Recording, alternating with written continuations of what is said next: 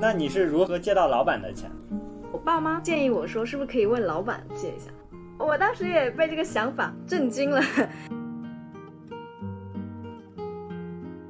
其实我人生中的第一个十万就省出来了，屋子里面住了二十多个人。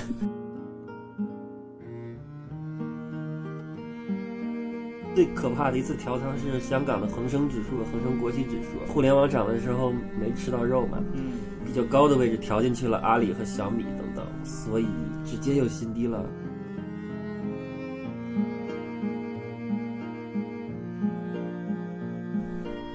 各位听众，大家好，欢迎回到《深海有鱼》第七期节目。这期我们给大家聊一下我们是如何赚到第一桶金的。那么我们还回到常规环节，主播先聊一下二月份的收益情况。老干部先开始吧。嗯，我二月份赚百分之三点一左右，也就是年内亏百分之七点一左右。然后其中那个股票、基金、股指期货等等，二月都是赚的，可能股指期货稍微多一点儿。然后我其实，在战争爆发那天，就二月二十四号那天，其实把仓位加上去了。但是那个周末呢，俄罗斯那边又突然说把那个什么战略威慑力量转为特殊战备状态，这个就当时给我吓到了，觉都没睡好。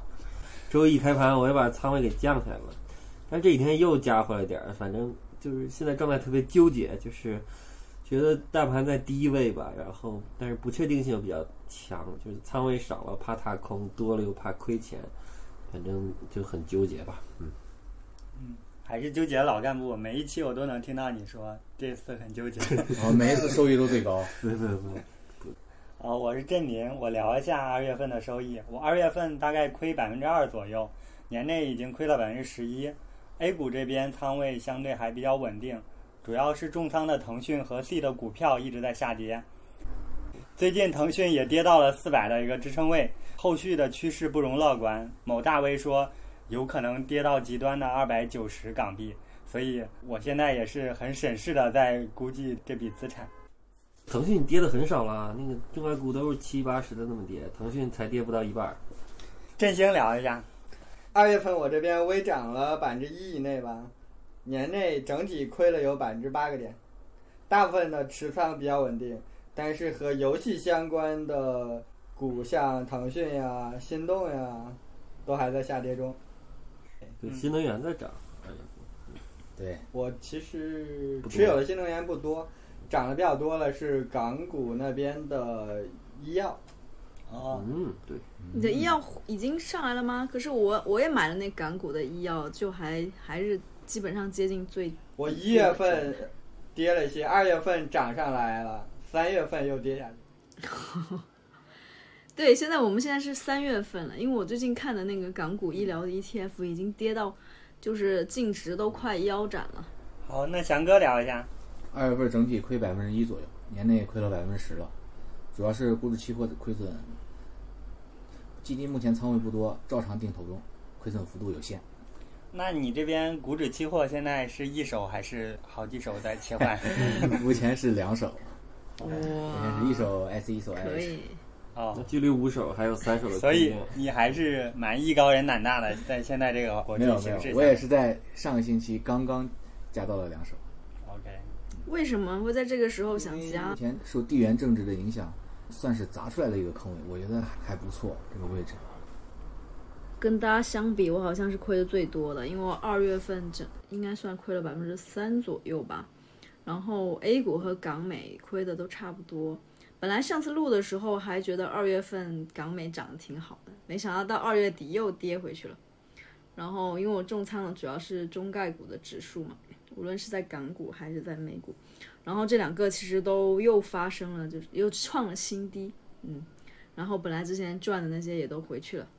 然后 A 股的话，主要就是因为我买的还比较多，那个东财爆雷了，嗯，其他的。其他的可能也就是涨涨跌跌微跌，主要东财会亏的比较多一些。东财暴雷一天就跌了十几个点，对，当然我在中间就跑掉了。嗯，现在，嗯，跑完之后它又跌了好几个点，现在我也没有买回来。反正就是它，我觉得它的信仰一下子就崩塌了，好像短期内应该会反弹的概率也不是特别高，所以我就暂时是对它是空的状。因为我之前是在东财上是赚过钱的。现在一亏回去就等于打平吧，就是赚的那些都没了。对，把收益抹掉了。嗯，对 A 股主要的指数里面，一月、二月都跌的只有创业板指，然后创业板指二月份医药和新能源都还行，所以就是东台的锅。是啊，我看他那样一天就狂跌十几个点的时候，真的很感觉很吓人。赶紧跑完之后，他又跌了好几个点，反正一天，因为他他创业板跌停可以跌百分之二十嘛一天，所以我看他那个很有跌停的节奏，所以赶紧先躲一躲。然后其他的，刚刚振兴说到那个恒生医疗那个指数又继续跌了一些，已经单那一个 ETF 好像已经亏了百分之三十多了吧，嗯。反正我觉得一个 ETF 亏百分之三十多，所有不正常的事情在这一年都变得非常正常。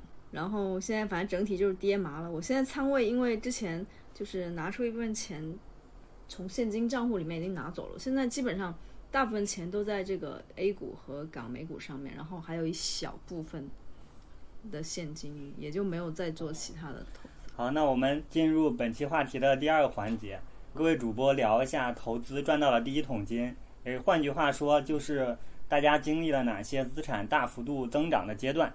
啊，老干部先来聊一聊。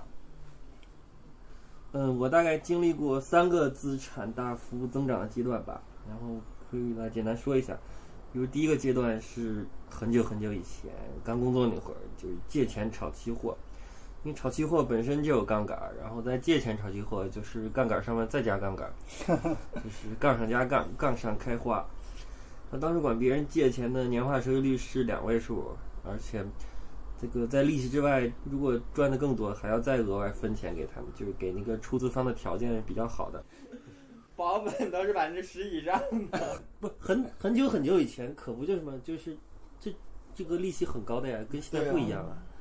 那那个个时候年化两位 数保本的东西是不少的。百分之十的收益，然后挣钱还有分红，赔钱的话还有百分之十，保本百分之十。很多年以前就还还算正常。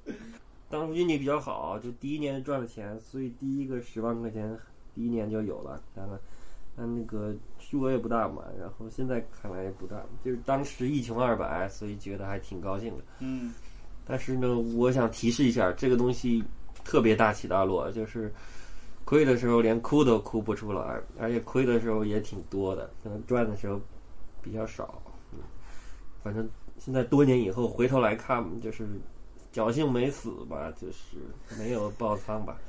然后总的来看，赚的利润可能是正的，但是总之很少。但是我觉得出资方还挺划算的，他们赚了不少。所以你当时，所以你当时借个借钱，呃，来炒期货的时候，你是没有想太多关于风险的事情，是吧？那可能预期太高了，总觉得一年翻倍很容易，但是但是可能没有这么简单吧。反正我这两年看到了极端的炒股的负面新闻，都是借钱然后做期权或者期货，可是之后破产。可是以可是我现以我现在对你的了解，我觉得你好像很难干出这样的事情。年轻的时候，年轻时候对自己的能力很自信，对呀、投资过程中被打击了。老觉得别人赚钱容易嘛。投资理念都是在这个过程中慢慢塑造的。也就是有可能你当时身边同事很多人都能够赚到这个收益，所以你看到他们都能做到，你才觉得容易，是不是？那倒没有，可能看到什么论坛里别的高手，几十万中的一个，反正反正我认识周围的人里面，炒期货的人赚钱的不多。就是我说的是很久很久以前，而且不是股指期货。嗯，总之呢，反正这件事儿已经了了，就几年前已经把它全都了结了。当时了结之后还挺高兴的，觉得减少一些负担是吧？对杠上加杠，这杠杠杆儿可能是三位数倍数的杠杆儿，三位数挺狠的。嗯，然后第二个阶段就是也突然来了一笔钱，但是这个与投资没关系，嗯就七年前得了甲状腺癌，但是公司有上集体保险，家里也有一点商业保险，就获得了一个重疾险的赔付。嗯，然后这钱我后来分给了我爸妈一半，自己留只留了一半。现在想想有点后悔，也 也许自己都拿了也挺好的，都拿了会变更多，对吧？没准儿吧。不过也还好，嗯反正嗯，不是你这个甲状腺癌虽然说是属于癌症里面最轻的那个，但是你当时得了这个，有什么样的心情？万念俱灰呗。当时当时知识又没有现在这么多，就当时也不知道甲状腺癌这么轻嘛。就慌的一批。那那时候你还在就攒着朋友的钱在上杠杆是吗？那会儿有，那会儿有，也可能对，可能是那会儿回撤了一年左右了，就是压力也比较大。对心情上的压力导致了癌变的。对，然后那会儿对还没有滴滴打车，然后我当时在上海，从医院确诊之后，嗯，然后打腿儿都软了，然后打个车去公司跟人说一下，但是又打不到车，然后就一步一步走路去公司的，那一路一路的心情就比较复杂。对，反正现在就是大家就见到周围甲状腺癌比较多，然后知道比较轻，但那会儿我也不知道啊。嗯，而且为这现在重疾险都不再保这个甲状腺癌了。对对对，现在已经变了，条款都变了。但是其实保不保这个保险的意识还是要有的。嗯，总之呢，我们也不带货，不不卖保险广告，去分享一下经历。也是特殊的人生体验，希望大家不会遇到。而且其实保险严格意义上来说也算是一种投资，呃反正是跟投资比较相关性，相关相关性比较高。对四笔钱概念嘛风险，对吧对？四笔钱保险是其中一份。对，四笔钱前三笔都是投资的，然后有一笔保底的，就是保险。控制你整体的风险，从身体的角度，嗯还有从财务的角度都是需要的。对，嗯，那老干部接着聊。那会儿正是一四一五年牛市之前，如果我拿着这笔赔付去梭哈进股市的话，应该还能多赚点 当时也是有点松，就是那边有期货杠杆比较多，就没有搞很多。嗯，如果拿这钱去炒股市期货，那那那当时就可以起飞了。嗯，然后第三个阶段就是唯一一次靠自己的投资本事赚了一笔钱吧，就是在二零二零年前年上半年的时候，疫情之后大盘不是跌停嘛，然后大盘一直就往上涨，就逼近了三千点。我当时特别特别看好大盘，于是二月底用三倍左右的杠杆去梭哈了这个股指期货，认为要突破三千点，开启大牛市。但接下来三月份就全球股灾，所以就亏了好多好多钱。要不是割肉呢，没准就亏光了之类的，但也不至于亏光，就是巨亏呗。对，总之那一次基本上把我以前所有年的投资收益都亏掉了。但是我也不太甘心，老想着赚回来。然后终于到了那个二零二年的六月，当时我认为大盘可能真的要突破三千点了，所以买了一些股指期货。也就是买了当时所有可投资资产的三倍的一个仓位，三倍左右杠杆。后来我一想，不行，二月份我就用了三倍的杠杆，这回看起来更有希望。我的仓位应该比二月份大才对，所以我就又加了一倍杠杆。当时已经涨了不少了，嗯但我又加仓，就四倍杠杆。然后当时呢，就真的突破了，最高冲到了三千四百多点。然后就一两周左右的时间，可投资资产就接近翻倍了。然后这个就算是最成功的一次经历吧。嗯那你翻倍完之后，你卖了吗？你止盈了吗？嗯，这个是翻倍之后，后来是个震荡嘛。我当时心想，如果直接冲到五千点还很香，但是没有。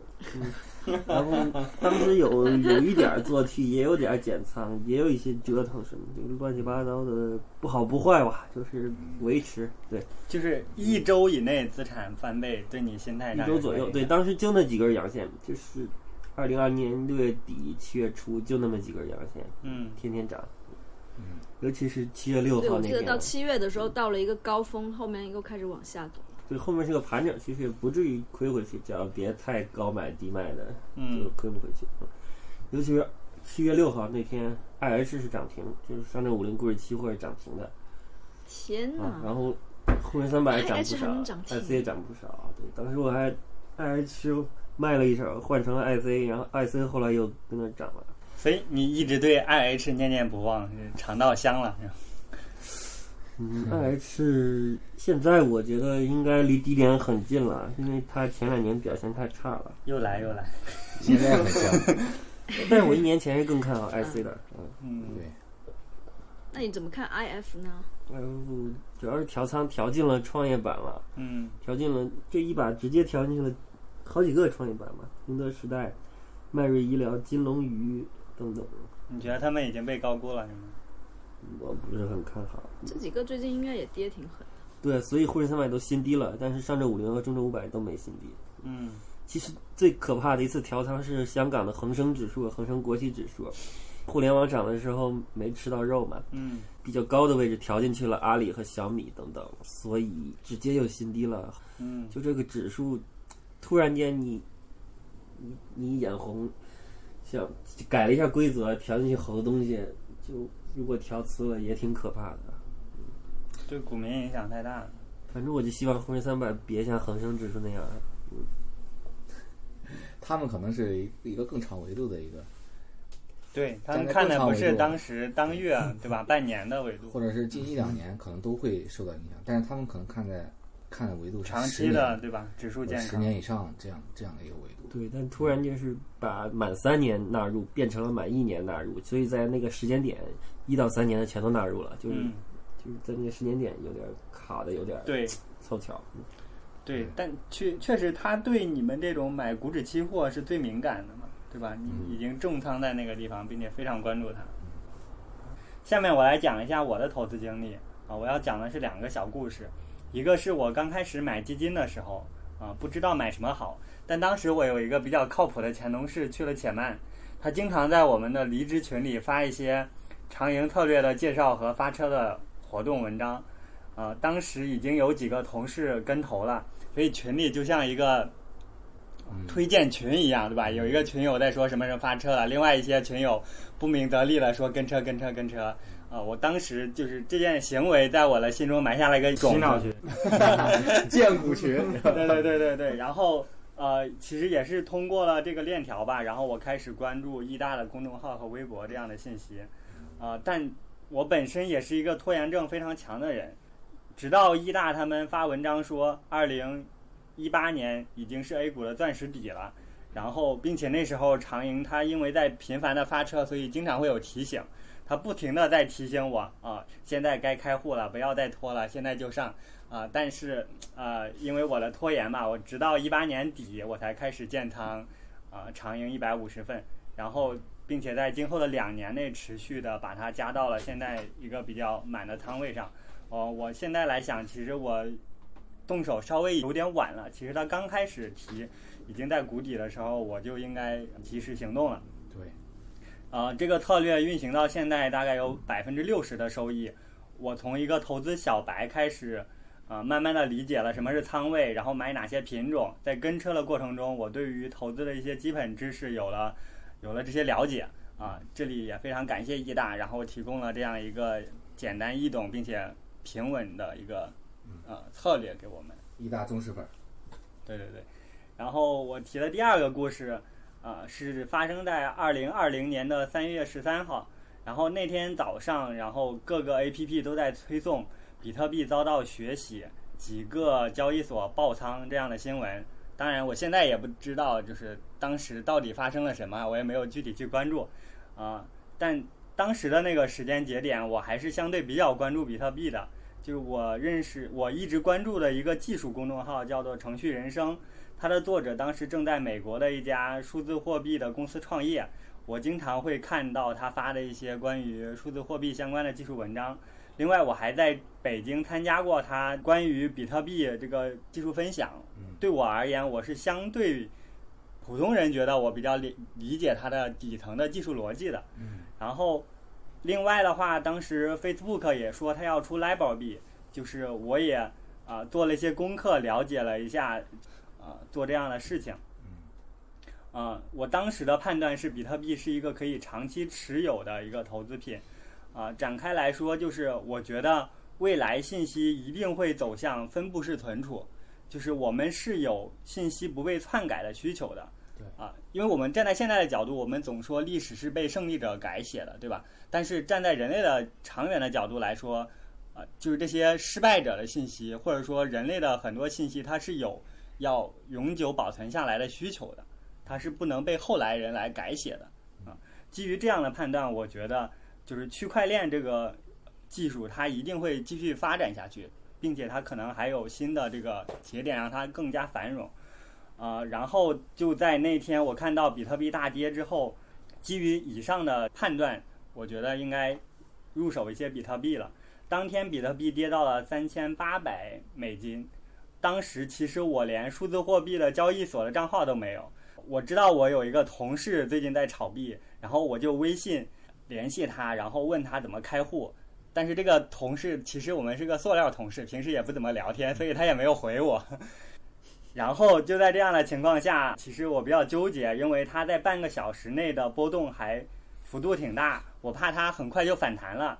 然后我就呃简单的在知乎啊一些网站上搜了一些开户的信息，在火币网开了户，而且我也不了解相关的比特币的法币啊和交易流程，因为他们要把人民币呃外汇兑换法币，然后再买比特币，整个流程非常长，而且非常慢。然后我就发现火币网的这个网页端。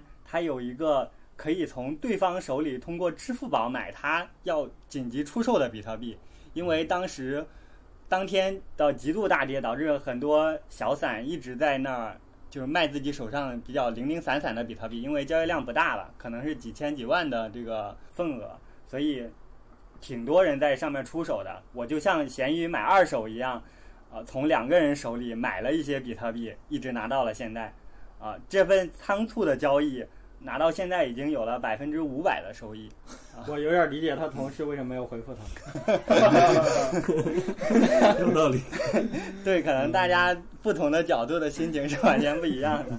提到火币网，其实还有一个发生的有意思的事情，就是在去年的时候，我收到了一个香港过来的电话，呃，他操着一个不太纯正的普通话跟我聊，他们要在现呃现在这个时点清退大陆这边身份的持仓了。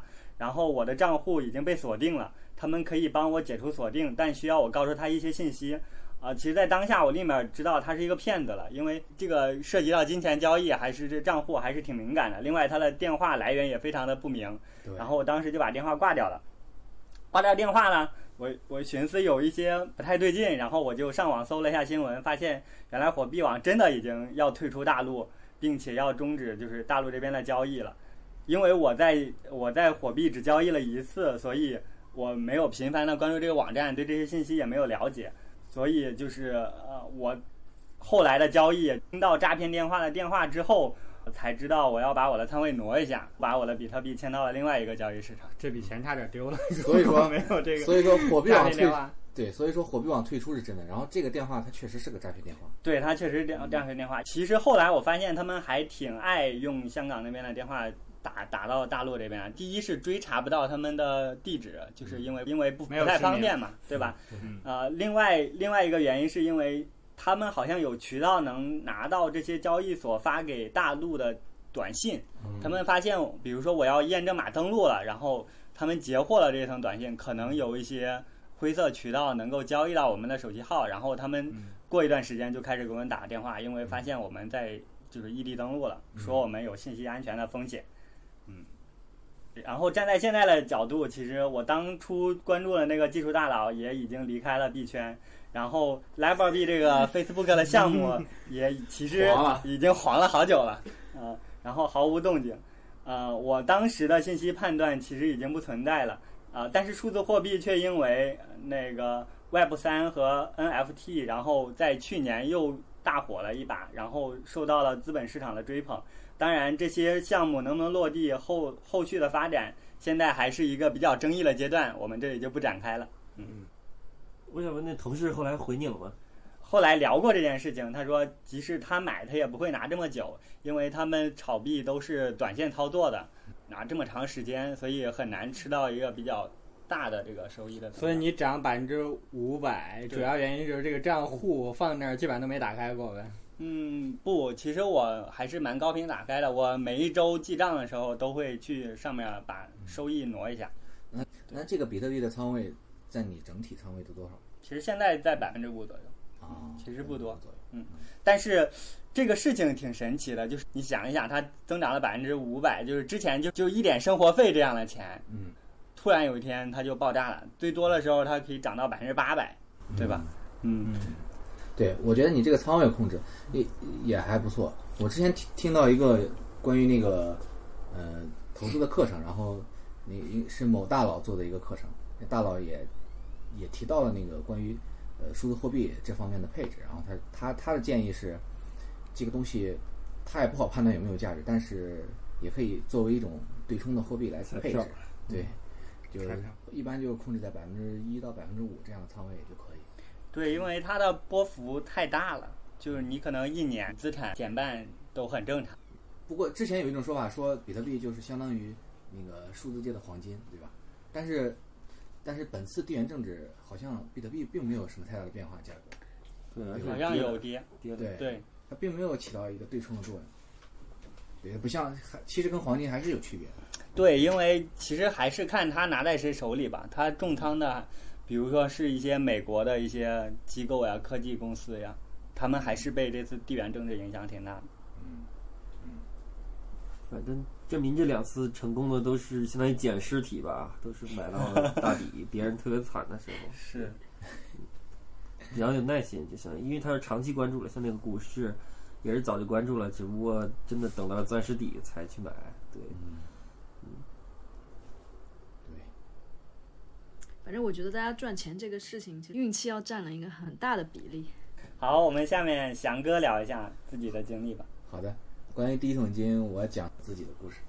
第一个故事呢是人生中的第一个十万。其实我人生中的第一个十万全是靠自己省出来的，啊，是在二零一五年的时候来北京北漂，当时有两个目标，第一个目标是先找到工作，在北京苟住；第二个目标呢就是尽快攒到十万。然后第一份工作其实完成了，呃很快就找到了，完成的比较顺利，但是当时工资比较低，就几千块钱。嗯，所以为了完成第二个目标，攒够十万，我就比较节俭，比较节省。我首先来讲一下我我的住方面，就是当时刚到北京，我就住在一个合租房里面。这个合租房呢是在劲松一个比较著名的小区，叫百环家园。当时这个房子呢大概有七八十平的样子吧，有是一个三室一厅一卫。嗯然后但是呢，这个屋子里面住了 二十多个人。我 对，这个房子呢，它就是一个合租房，就相当于一个大学宿舍那个样子。每三个房间里面，每个房间里面都会放，呃，一个上下六三张上下铺的床，就是像青旅一样那种。对，就像青旅一样。然后每个床铺呢是一个月五百块钱，上铺呢是五百块钱，下铺呢是五百五十块钱。那还挺贵的。北京当时地下室其实也就五百单间。你们这样二十个人，然后才一个卫生间，对，是一个卫生间我我担心的也是这个问题。一个卫生间，肯定是要排队的。对，肯定是排队的。呃，但是当时我那份工作是比较远的，他他在那个西城区，所以我每天早上起来是比较早，哦我，是六点多就起来了。逆向休息是吧？对，所以所错峰错以峰做这不是一般人，我觉得因为刚来到北京嘛，所以说就租一个，先找一个房子赶紧住下，然后赶紧找工作，对然，后计划是一一到两个月之后搬出去。搬走，然后结果没搬，是对，吧？结果没有搬，我就在这里住了一年多。是个狠人。真的真不是一般 人那。隐私怎么保证呢？其实就完全没有隐私的，因为我第一份工作也确实比较忙，嗯然后呃再加上就我第一家公司晚上九点之后吃饭是不要钱的，对，所以我就在第一家公司基本上每天都是九点之后吃完饭，然后九点半之后打车回去，早不要出晚。归啊，对，早出晚归。我还打车是不是还就是报销？躺在家里睡一觉就重新上班。只需要一个床板。对，所以说这个地方就相当于是我一个睡觉的地方，我就睡完觉，写眼一睁就拿着电脑就走了。贵重资产都在工位上是吗？对，贵重资产都在工位上。那那你周末呢？一般也是出去吧？还是周末基本上就出去玩嘛。嗯人也多，宿舍几个一约就出门了，是吗？对，宿舍几个一约？我觉得宿舍几个不一定是。因为因为当时有一个跟我一起来北漂的一个我的高中同学，嗯就我们两个人，一块儿住的嘛？对，那你两个一块儿找一个小次卧，估计也就人均五百多啊。确实是，因为我们刚我们两个当时当时刚来到北京嘛，所以也没有什没有什么认识的人，也没有什么经验，就就是找到了一个位一个还是凑合的房子，然后就先住下了。嗯，是挺能凑合。对，而且我跟你讲，还挺你说那个看房子很贵，所以不舍得搬，到底是多贵啊？啊，那个房子是在劲松，当时我看是三千五一个月，但是那房子确实挺贵的。其实劲松那个位置也不便宜，这里的房子。对啊，你往西找，你这 CBD 的这个 六人间，你再往西找一个，对因为到到了第二年，然后我也跳槽了，然后工资也涨了，所以呃之后之后我的在一六年的五月份，这个目标就完成了，十万块钱就攒够了。所以涨薪是迫使你下一步提升自己生活质量的一个临界点，是吗？对，就是这这这一点我还要强调一点，就是其实我现在回想回想起来哈，为了十万块钱这样搞，其实也没有太大的必要，没必要。但我觉得挺快的。你一五年来北京，一六年五月就完成了，挺很厉害呀、我觉得这样居然就能攒到十万你你在。合租这个期间，嗯，你开始定投基金了吗？这个时候还没有开始投资基金，这个时候主要投资是 P to P，哦，因为当时我在那家公司没暴雷对吧？对，当一五年还还没有到暴雷的时刻，而且一五年收益很高，你知道吗？我们当时我们公司发的一些 P to P 基本是百分之十二、百分之十这样的标准。哦，你你在你也在一家 P to P 公司的？对，第一家公司也主要是卖 P to P 的。OK，对，这是第一个故事。嗯啊，第二个故事呢是我第一只重仓且翻倍的股票，嗯对就是赣锋锂，啊，一家做那个锂电池的公司，啊，也是这两年比较火的新能源呃相关的一个呃公司。我是在二零一八年的时候呢，开始买入赣锋锂，它是做锂矿加锂电池的，嗯 因为它自己在研发那个碳酸锂电碳碳酸铁锂电池。所以它现在是国内这些电新能源车的供应商吗？嗯，它是特斯拉的供应商，哦，然后还和那个宁德时代有合作。嗯，对，我是在对我是在二零一八年呃开始买入赣锋锂业这只股票，然后当时呢，其实当时以新能源已经经历了一波热潮了，所以我算是在高位接盘了。嗯我开始买了之后，赣锋锂业就开始狂跌，从六十多一路跌到了三十多块，然后等到年末的时候呢，赣锋锂又去港股上市了。嗯然后当时港股发行价直接是十五块左右，然后直接 又把又一次把 A 股的赣锋锂带崩，哎，它为啥那个它的发行价比 A 股的还要跌那么多？对，直接折价了百分之五十，这是为什么是这样，我也不知道。总之就是港股相对于 A 股一直有折价，对它有折价也就算，但是它直接就把 A 股的赣赣锋锂又一次带崩了。嗯。所以说，但是我当时就想着，呃，我就定投算了，我每个月发工资的时候，我就会定投一笔，买一笔进来，嗯，然后从产品成本对我从五十多块的成本一直买到了三十多块钱，然哦，后到到后到一八年底的时候，然后我就开始不持有不动了，因为当时持有了六万多块钱，已经在我这里已经算是比较重的仓位了，嗯，因为我本身是投资基金比较多嘛，对。投资股票单只股票投资六万多块钱，其实已经对我来说已经很多了。嗯。对，对，所以我就没有再投资。然后呢，我就一直坚持拿着，装死不动。然后到了二零一九年，开始陆续、呃有一些上涨，然后到了二零二零年就直接翻倍了，很快就在那一个月到两个月之间就很快就翻倍了。对，然后当时我就有点慌，有点慌乱。和自己计划完全不符是吧？对，当时有点超预期。当时我记得我还跟老干老干部分享过，我说这个是现在有五万多的盈利，我到底是卖还是不卖？嗯对，然后我记得当时老老干部给我的建议是，呃没用就拿着呗，呃，然后怎么，当时是过年，我记得没用就拿着呗。你该问问郑民，当时我是是，就应该把账号直接删了。当时我自己的想法也是一直拿着，但是好巧不好，好巧不巧的是，疫情来了，这个事情是所所有人都没有预料的，预料的。嗯这个黑天鹅就股市开始狂跌，然后当时这只股票也开始狂跌，然后直接跌到了，当它跌到百分之五十左右，就是我还盈利百分之五十的时候，对，我就忍不住了，然后我就把它卖掉，就赚了赚了大概三万块钱这个样子，然后我就卖掉。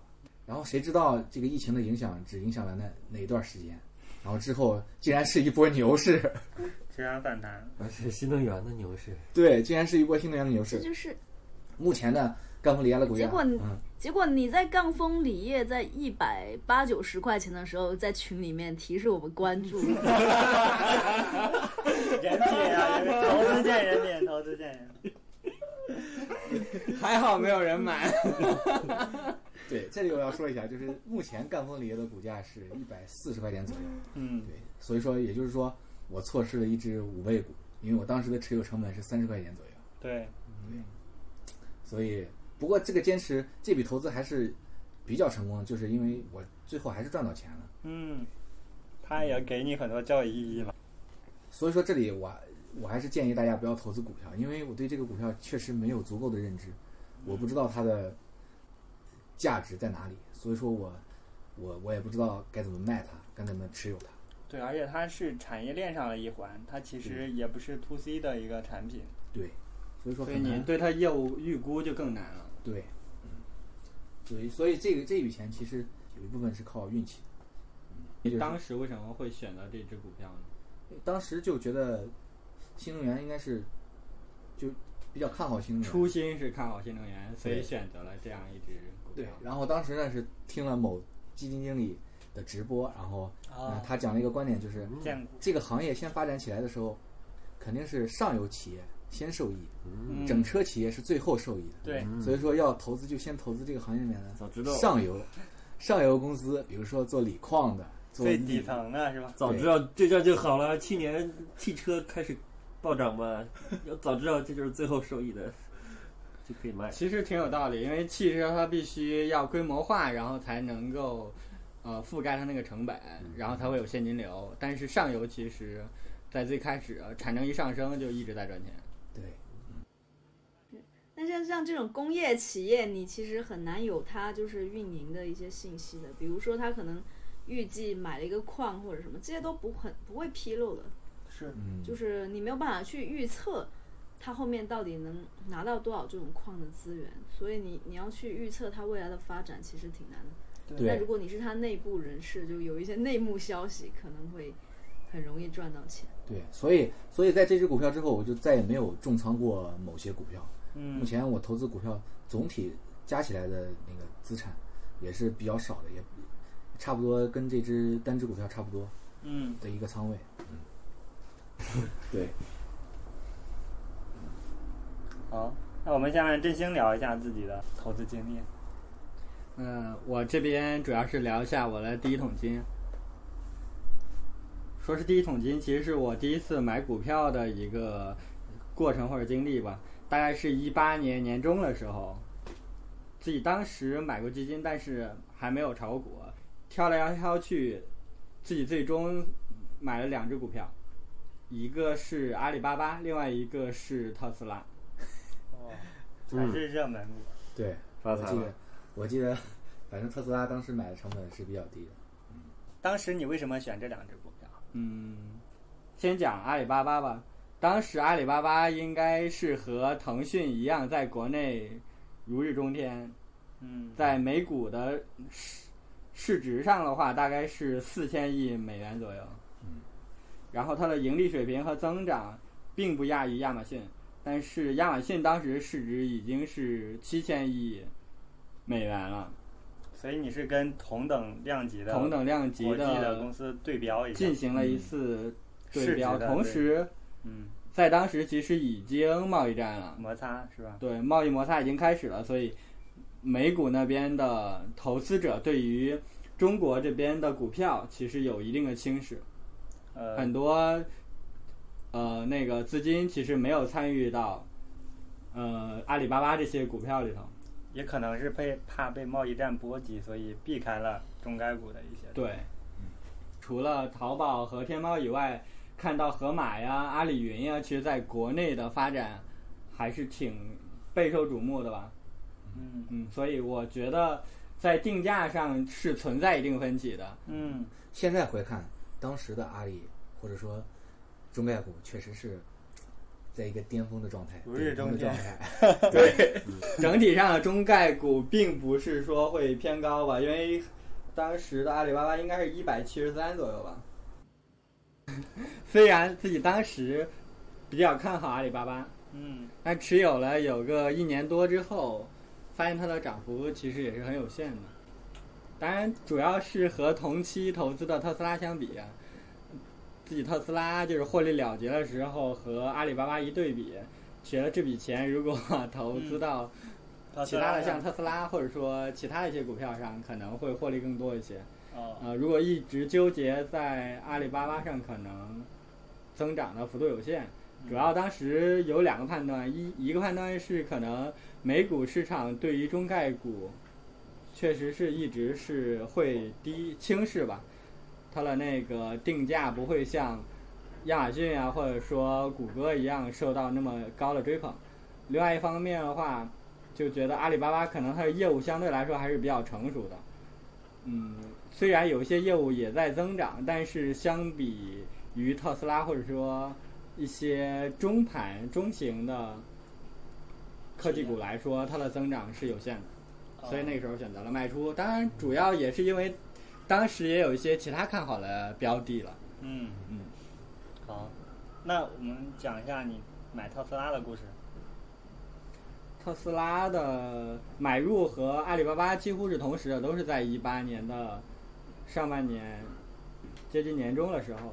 呃，因为它的那个平民车型，然后 Model 3还没有完全量产，嗯然后当时关于特斯拉的新闻在，呃，现金流不足呀，呃，什么时候可能会有经营的危机，甚至会有破产的危险。然后当时的，呃，马斯克也天天在 Twitter 上和 SEC 有一些那个哦互相的争论或者讨论吧，甚至还有一阵子说要私有化。嗯对，所以那段时间对于特斯拉应该是最艰难的时期了。呃，它我买入的时候大概是二百九十美元一股吧，但是它也没有涨起来，一直在一个低位震荡一个阶段。二百九十美元，还没有拆股的时候二百九十美元。对，没有拆股之前，所以大概要除以五吧。哦，相比于现在，它的股价大概是五十多，还没有到六十的样子。嗯，哦五十多美元，哦，对现在是七百多美元，八百多。八百多。嗯，相比我们上次买入那个时间点的话，确实是有二十倍吧，嗯财富自由的机会就这么溜走。确实是离我最近的一次能挣到一笔大钱的机会。你怎么知道他卖了？他跟我说了，他卖了，因为我的干风里，同时所以我也比较关注他。疫情改变了我们。呃，其实这也算是一笔靠运气赚到的钱吧。自己对于整个新能源或者说整个电动汽车的认知是很浅的，所以最终也只挣到了一点点钱。嗯所以在二零年二月份的时候，我把持有的特斯拉也卖出了。就黎明前的黄昏，然后黎明前的黄昏，黎明前的黑暗吧。后面一个月就腰斩了。对，其实当时也是迎来了一一小段黎明了吧，嗯。然后当时自己可能觉得它已经是光辉时刻了，嗯 毕竟持有了大部分时间都跌了很多，然哦。后突然间就一飞冲天了。对，卖出之后笑，然后后来笑了之后又哭了。哭了。呃，自己当时卖出呢，一方面其实是因为自己平时会和很多人去讨论一些股票，然后身边关心特斯拉的人都跟我聊天，说觉得它最近涨得真的挺多的，然后它现在值不值这个钱，其实跟我谈论的人大家都不了解，对。嗯。所以呃，在涨了很多的时候，我们这些不太了解嗯。它那个经营本质的人，对它的判断可能都会觉得它现在比较高，所以给出的建议或者说谈论的倾向都是卖出了一个倾向。因为它比较热门嘛，其实大家都是看客，但你是真金白银，对吧？，对，讨论声量比较多的时候，判断其实越容易出现偏差。这个时候，随着市场的热度偏高，自己其实会丧失之前在它沉隐或者说下降的时候那种耐心，反而会内心也会焦虑起来，能共患难，不能共富贵，这种心态是吧？心态反正会发生很大的一个变化。赔钱，而且这个时候自己已经赚到了一倍的钱，所以嗯，卖出对自己来说也觉得是一个是一种释放。嗯压力的一个释放，所以。你和翔哥眼光都不错，都搞在新能源。嗯所以这个时候最终还是选择卖出了，嗯，是一个让人很悔恨的故事吧。虽然当时像刚才翔哥说的窃喜了一阵子，但是确实是一个 BSB 的操作。主要的关键还是认知上面吧。关于企业投资盈利最关键那一部分，就是它实现规模化那一部分，自己认知是有限的。嗯，当时还没有这样的想法，就是企业规模化是它，对吧？大幅增长的，大幅增长，然后大幅。获利的一个阶段。嗯然后在它规模化的时候，它的生产成本才会大幅的降级，然后这个时候它的现金流才能够提升，它的股价才能够进一步的提振。那整个逻辑自己其实并没有意识到，反而觉得是因为一些消息面抬升它的股价。嗯然后自己卖出之后，也很凑巧啊，在三月份就发生了那个黑天鹅，因为疫情啊，不管是 A 股还是美股，都迎来了一段时间的一个下跌。然后自己那个时候就又开始把阿里巴巴和特斯拉的钱以及自己手头上的其他一些现金放了进去。嗯，然后在那个时候熔断的时候买入了一些成长类的中型股，嗯嗯像 Zoom 呀、哔哩哔哩呀，甚至当时也买过拼多多呀。然后开始了中概股的赔钱之路。开始了抄底科科技股之路。啊，对，开始抄底科技，这个赔钱是另外一段故这事。波动是真大哦。但是你这个时候买入，其实是在牛市前期，还不错。是啊，其实当时自己买入这些股票都挣了挺多钱的。对，咱不上回不是聊了吗？牛市还控制风险来着。对啊，所以所以就形成一种惯性，是吧？所以所以在涨得比较多的时候，自己会放慢自己的速度。嗯，这个是我今天在这个 和大家聊天中觉得自己很大的一个问题啊。嗯我觉得这算路径依赖吧。那个，嗯，振兴他从科技股里面赚了钱之后，他就会延续之前的操作方式。那其实，翔哥他从他基金的方式里面赚到钱之后，他也还是延续他基金定投的方式。好，那我们让凯撒聊一下他是如何赚到第一桶金的吧。呃，我这笔投资一开始并不是为了投资，但是最后实现了一个投资的效果。它跟大家都不太一样，因为我主要就是靠买房。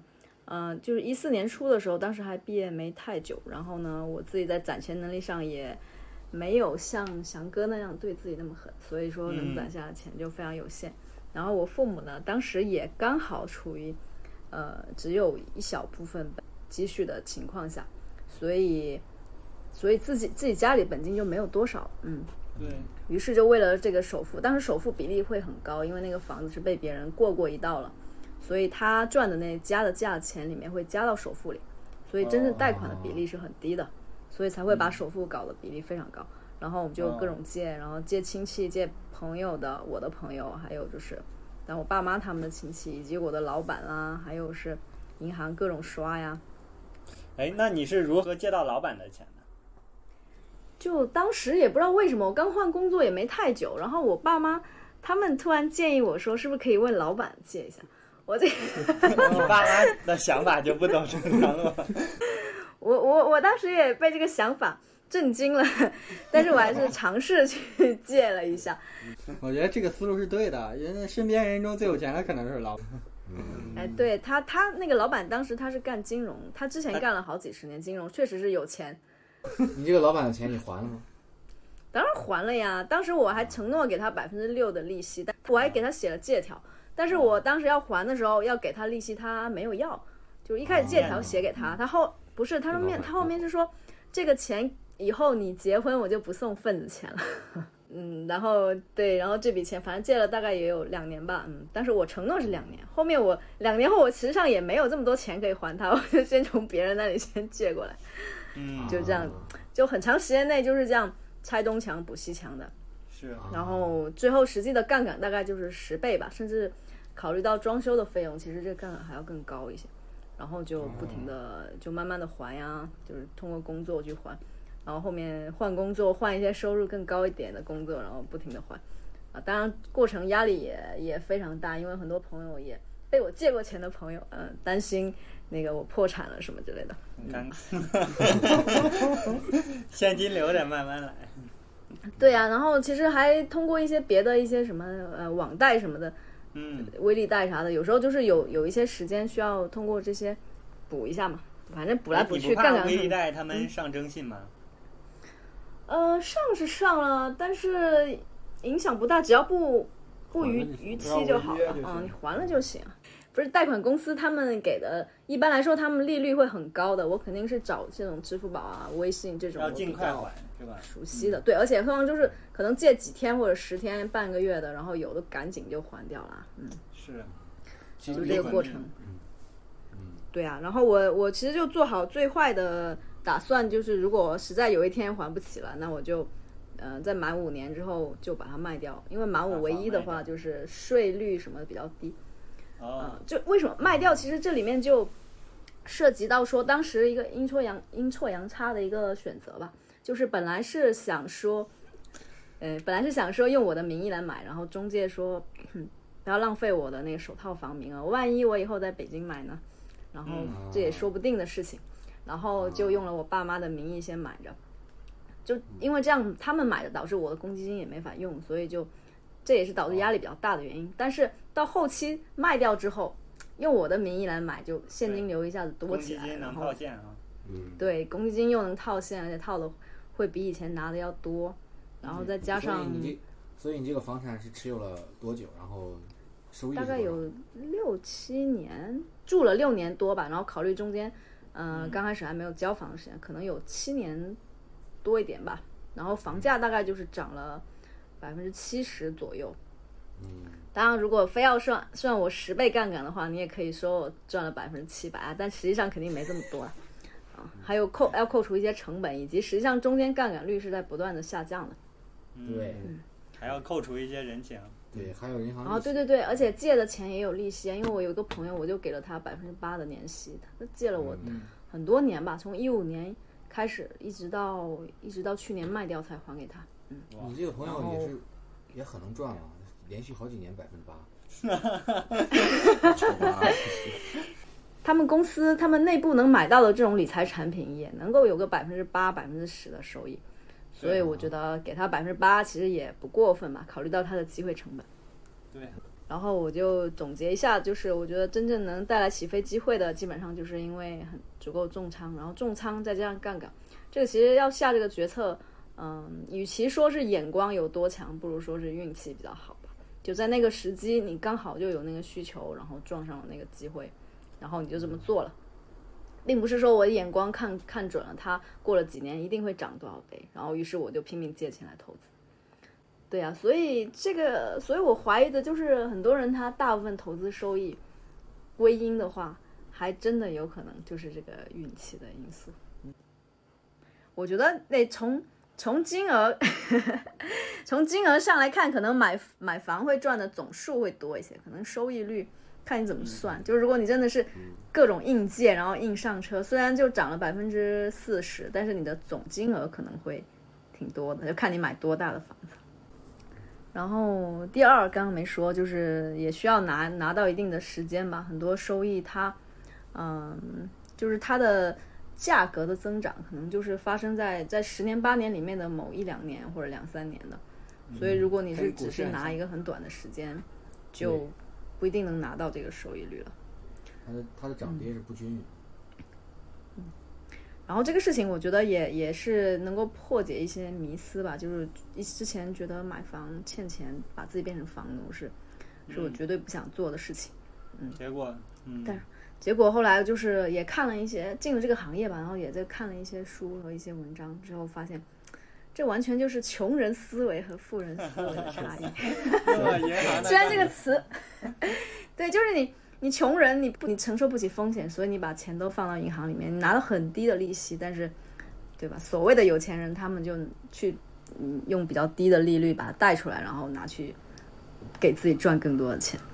因为我们几个都是九零后嘛，我我个人理解他是比我们再大个五到十岁那一轮人的红利。就到我们这、啊这这几个人来说，刚毕业的时候房价就开始起飞了，已经到了我们没法承受的地步。主要我们当时还没有一定的资产积累，所以没有办法。对，如果你当时有钱可以付个首付的话，你还是能够嗯，呃吃到一波的。对，而且在北京这个环境里边，其实我们也没有购房资格，对吧？对，啊，对，对，以上其实都是我们在过去那个时间节点，就是大家各自的投资经历，可能跟大家当时成长阶段和大家的投资决策能力有关。导致了这些行为。所以大家不要在现在这个时间节点去做这相同的判断，比如说会说啊、现在数字货币还是机会，现在去买房还是机会啊、以就是投资它是跟时间和当时你的能力和你的承受范围是完全挂钩的。希望大家能够谨慎的处理自己的投资行为。对，对而且有一些人的精力有杠杆儿，我觉得不要这么搞。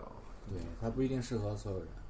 对，所以我们播客里头提到的所有的投资品，都是我们复盘所用，不构成任何投资建议。我们我们五个人，我们五个人 业个人，绩不代表未来。对，啊，我们进入本期话题的最后一个环节啊，推荐环节。大家可以推荐自己喜欢的书、公众号、网站等一切工具。啊，先由老干部开始吧。嗯，我推荐一个公众号，也是雪球上有一个同名号，号叫做“零城投资”，零就是数字那个零的零，然后城城市的城。这个团队应该是研究公募基金，应该是比较专业，就是也比较细致。然后我也是去关注和学习。嗯，我推荐了是一个网站，叫做 mirror 点 x y z，然后它其实是一个跟呃区块链技术挂钩的网站，任何人都可以通过这个网站连接到自己的钱包，并且开始创作。然后用户可以通过你的文章给你打赏数字货币。呃，它还有一个好处就是只有自己可以修改自己的文章，平台是没有修改权限的。然后呃，这个网站就给很多 Web 三呀，还有 NFT 项目，然后创造了一个平台，大家会在上面进行共创呀，或者说呃一些呃一些比较小的项目，希望大家的关注或者说投资都会在上发在上面，然后希望大家有兴趣可以关注一下。行，那我来推荐一个人吧，还是肖志刚，我推荐一下他的雪球账号。呃，之前推荐过他的书叫《投资有规律》。肖志刚呢，他是前天弘基金的一个基金经理，然后现在自自己在创业做一些事情。嗯，他曾经说过，就基金经理有三大致有三种类型，第一种呢就是勤奋型，就天天看各种消息然后来炒股的这种；第二种类型呢 是专家型，就是他有过某个行业的专业的经验，比如说蔡松松啊，之前做过芯片类的企业企业的工作，行业类类似的一些行业专业的人士。然后第三种类型呢，就是他觉得是更高级的一种类型，就是思考型，嗯就嗯是会思考一些行业的底层逻辑，然后这个行业的它的一个各个上上下游之间的一个关系，然后利润分配的一个整整的一个一些逻辑等等这些，就是思考型的。呃，肖志刚他自诩自己是思考型的。嗯啊，所以说我我觉得他他的一些思考逻辑都是比较有意思的，然后他会在自己的雪游账号上呢回答一些用户的一些问题，然后就分享自己的思考逻辑，非常有趣，啊推荐给大家。好，嗯，振兴呢？我推荐一本书，书名叫《你的顾客需要一个好故事》，这是一本市场营销方面的书籍。对我这样一个市场营销方面的小白来说，作者用故事的角度去解构了品牌营销，然后他主要是在讲如何能够很简单的讲一个故事，然后用讲故事结构来传递了就是你品牌的一个价值。对我来说触动挺深的。里边很多的观点让我对市场营销啊，还有用户需求、产品设计都有了很多的思考，很值得大家一读。是吗？那凯撒老师呢？那我推荐一个人叫江小娟，就目前我只看过她的一个学术自传，但之前我了解她是在一个群里，因为有人推荐置身事内，我之前其实也推荐过蓝小欢这个置身事内，然后有人说其实江小娟更值得关注。哦。其实他也是一个类似的一个角色，是是一个学者型的官员，现在是全国人大常委会的委员，之前也是很多这种经济研究所的研究主任啊、所长之类的这种职位。然后他其实从八九十年代，相当于就是一个改革开放的亲历者，然后他从那个时候就开始研究经济，然后有产，就是他产出了很多关于宏观经济和公共政策、产业发展的著作，同时也获了很多很多奖。所以我觉得就是关心这种中国的经济发展的的这种人，可以去看看他的书。嗯，我后面应该也有会计划看他的一个其他的书，但他的书量还挺挺抢手的，就是一到货立马就没有了。只有他的这个学术自传是比较容易买到的，所以我就先买了他这个书。然后他也有一本讲体育经济的，所以我还没开始看。我觉得凯撒和振兴看过的书很多呀，哇塞！广泛阅读。开卷有益吧？我我觉得，哎，看书只是一方面，我觉得最重还是思考。然后看完之后，能跟自己之前的一些认知能够去关联起来，然后能有更多的思考才比较重要。我我现在的方向是产出更多的思考，而不是只是看一看。嗯，对我最近有一些想法，就是就我发现，在看书的过程中，我会跟着作者的一些点去想自己没有想到的一些点，然后会衍生呢去有一些发散。但如果我不看书，我是没有一个大纲去做这种发散性的行为的，就是不会牵着自己去做一些思考性的事情。对，所以就是结论就是多看书。如果你有什么思考，我觉得也可以记一下，然后跟大家分享一下。好那我们本期播客就录到这里，谢谢大家的收听，我是郑民。我是强哥，我是振兴，我是老干部。我是凯撒，拜拜拜拜。